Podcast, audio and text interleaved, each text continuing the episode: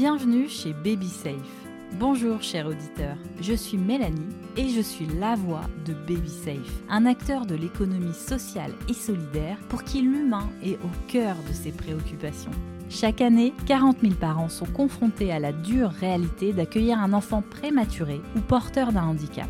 BabySafe souhaite œuvrer pour qu'à terme, la totalité des parents et des enfants affectés par un accident de naissance puissent bénéficier d'un soutien immédiat et inconditionnel. Le plus fou dans tout ça, c'est qu'avant de créer cette solution de garantie de prévoyance, aucune réponse de ce type n'existait. Denis, David et Florent sont trois associés qui ont imaginé cette solution. Oui, mais quels sont les impacts après la naissance? Pour le savoir et surtout comprendre les besoins de ces familles extraordinaires, je leur donne la parole. Dans cet épisode, nous faisons la connaissance de Dominique et de Marie. À 70 ans, Dominique se définit comme étant une mamie énergique, curieuse, très sportive et joyeuse malgré les épreuves surmontées. Elle a d'abord aidé sa mère pour s'occuper de son frère atteint de la myopathie du chêne, puis sa fille Julie et son premier petit-fils Victor, polyhandicapé, décédé à l'aube de ses 18 ans. Et en deuxième partie, vous ferez la connaissance de Marie Gelin, psychologue clinicienne et psychothérapeute depuis une vingtaine d'années. Elle est également à l'initiative de l'association Le Lien Psy, un collectif de psychologues qui propose notamment l'accompagnement de personnes en situation de handicap et de leurs proches. Le Lien Psy intervient aussi auprès des familles accompagnées par Baby Safe. Mais on commence tout de suite avec Dominique qui nous raconte comment elle a vécu les premiers mois de grossesse de sa fille. C'était assez complexe parce qu'à la fois content d'être mamie et à la fois cette angoisse de se dire est-ce qu'il va être myopathe ou pas. Je me suis pas réjouie tout de suite. J'ai attendu les deux mois et demi, trois mois quoi, d'avoir les Hmm. résultats du labo. Honnêtement, ça gâche un peu quand même. Donc au bout de trois mois, euh, l'annonce est, euh, est faite, tout va bien. Les fêtes en disant il n'y a pas de souci, vous pouvez continuer votre grossesse. Donc du coup, on est Mm. content.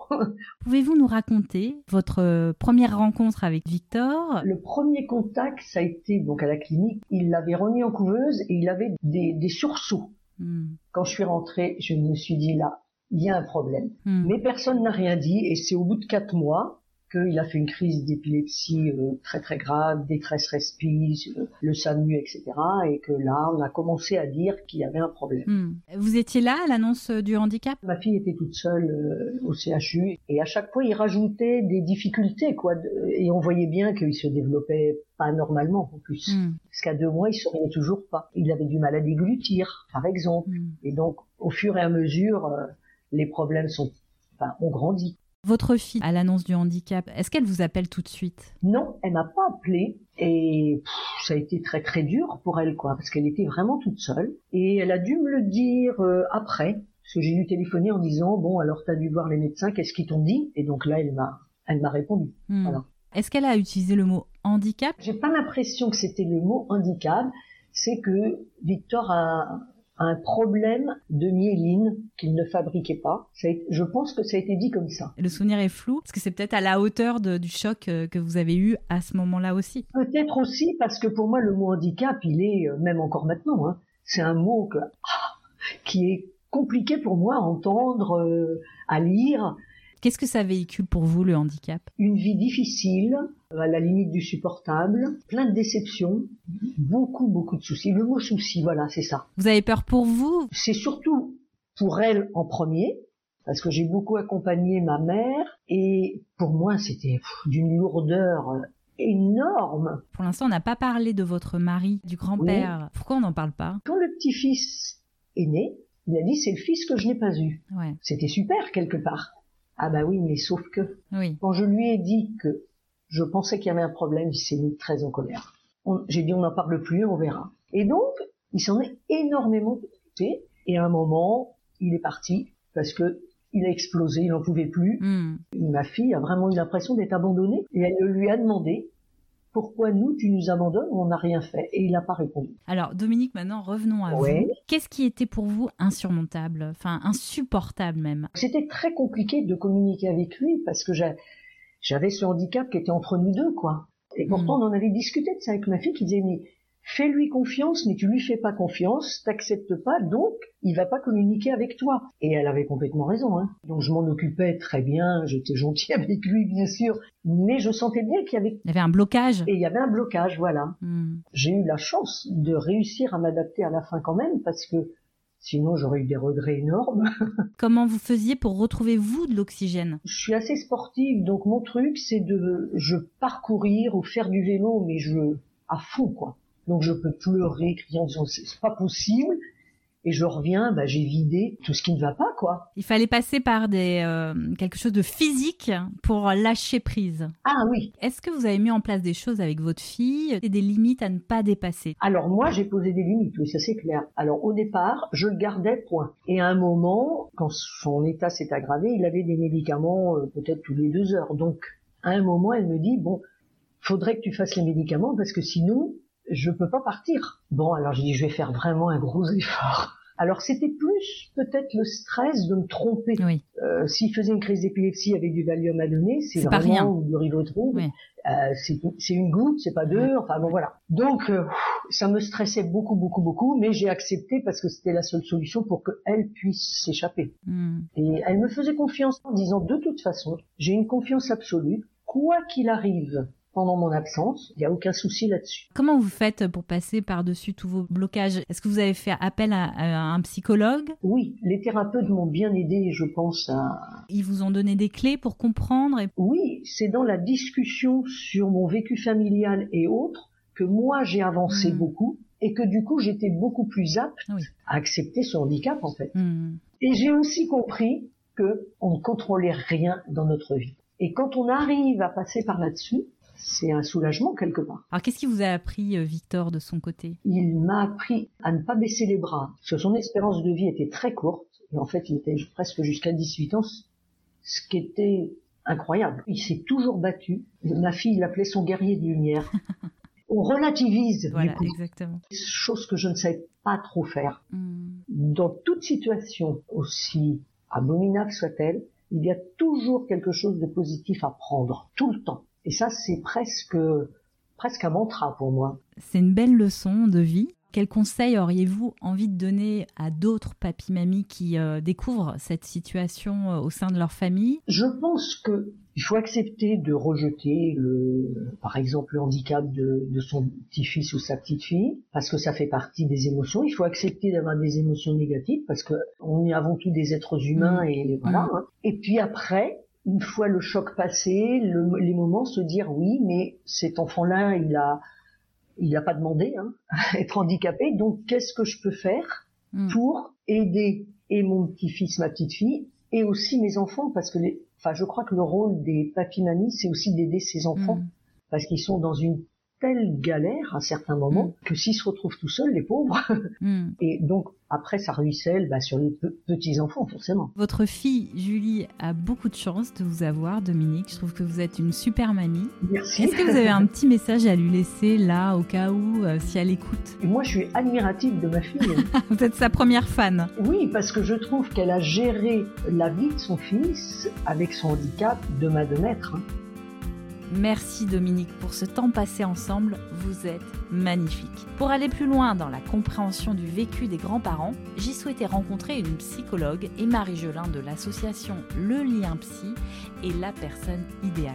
Marie nous explique pourquoi l'acceptation du handicap est parfois difficile aussi pour les grands-parents quand un enfant naît, que ce soit ses parents mais également ses grands-parents, on est dans une dynamique où finalement il y a euh, derrière ce désir d'enfant une envie souvent, alors pas uniquement de réparation, mais plutôt de projets réalisables par cet enfant. Il va pouvoir accomplir soit ce que je mm. euh, j'aurais aimé accomplir, soit ce que je n'ai pas accompli, soit perpétuer quelque chose de la famille. Alors, ce qui fait que mm. l'acceptation peut être difficile, c'est qu'en revanche, quand il y a cette situation de handicap, c'est quelque chose qui n'a pas été euh, pensé. Et puis, c'est quand même, euh, ça peut même être parfois une notion d'angoisse.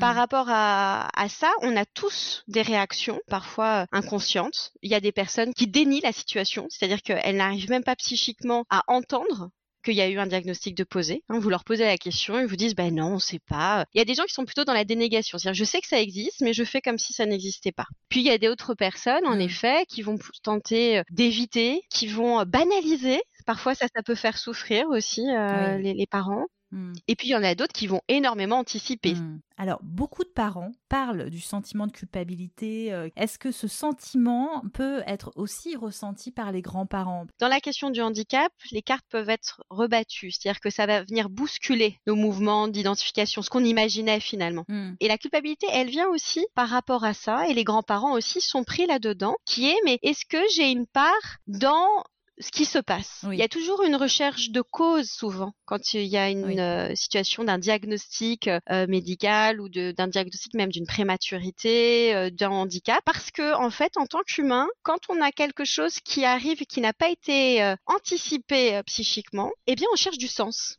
Oui, nous sommes tous pareils. Alors, les parents vivent des moments très forts. alors, il y en a deux là auxquels je pense. Forcément, c'est la naissance de l'enfant et l'annonce du handicap. En vivant ces étapes clés, derrière, ça rejaillit aussi sur ce qu'ils ont pu vivre avec leurs propres parents. Il y a un fonctionnement familial et il y a aussi le désir de mes parents. Hein. On revient sur cet enfant imaginaire qu'apportaient les grands-parents.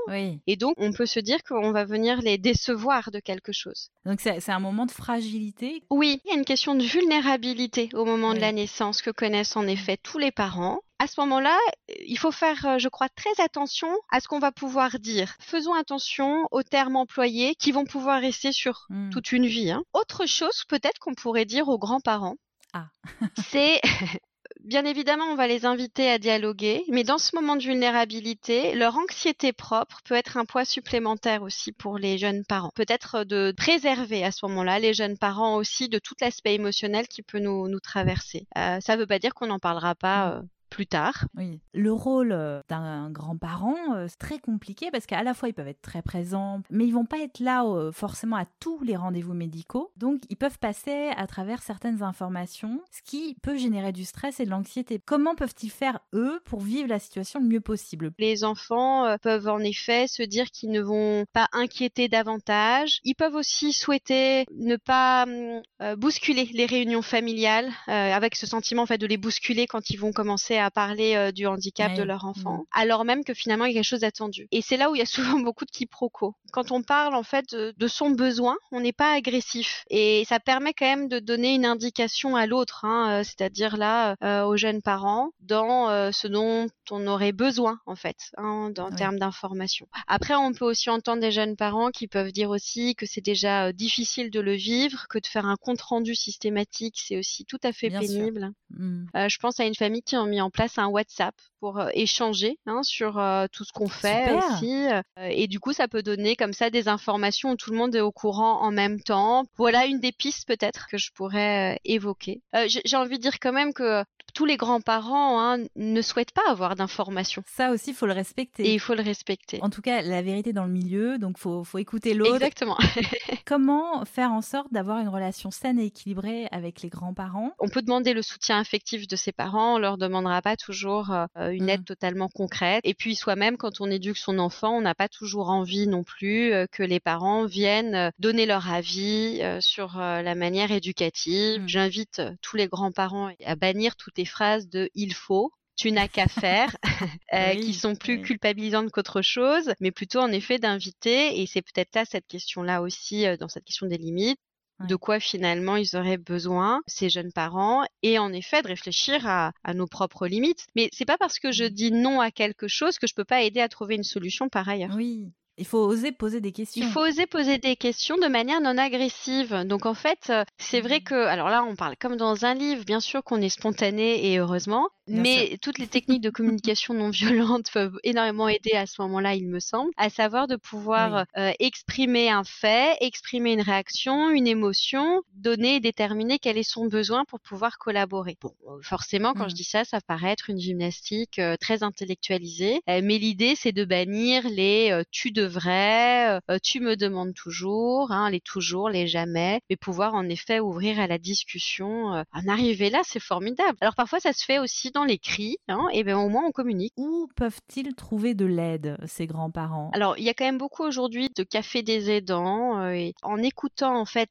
ces pères, hein, des, des, des, personnes qui vivent la même chose, ça peut aussi mettre en sens et trouver des solutions pour soi-même, pour se positionner et s'ajuster. Alors, si bien sûr la, la, la, souffrance est très importante, hein, on peut bien sûr aller euh, rencontrer un psychologue. Il y a aussi euh, dans les associations des psychologues qui peuvent recevoir. Il y a des lignes d'écoute aussi pour les aidants. L'association que nous avons, hein, le lien psy, peut accompagner un certain nombre d'aidants. Il y a aussi beaucoup de lectures aujourd'hui, hein, il me semble, sur ces questions d'aidants. Donc, euh, et peut-être ça pourra donner aussi euh, des clés pour voir ce qui se trame en soi. Nous voici déjà à la fin de l'épisode. Je remercie Marie Jolin qui nous a donné des pistes de réflexion très utiles à tester dans notre quotidien. Vous le savez, Baby Safe est un podcast, mais pas seulement. C'est aussi une marque innovante. Pour en savoir plus, je vous invite à découvrir le site de la première et la seule solution d'assurance collective liée au handicap à la naissance, babysafe.solution. Retrouvez le lien dans les notes du podcast. Et à très vite pour un prochain épisode.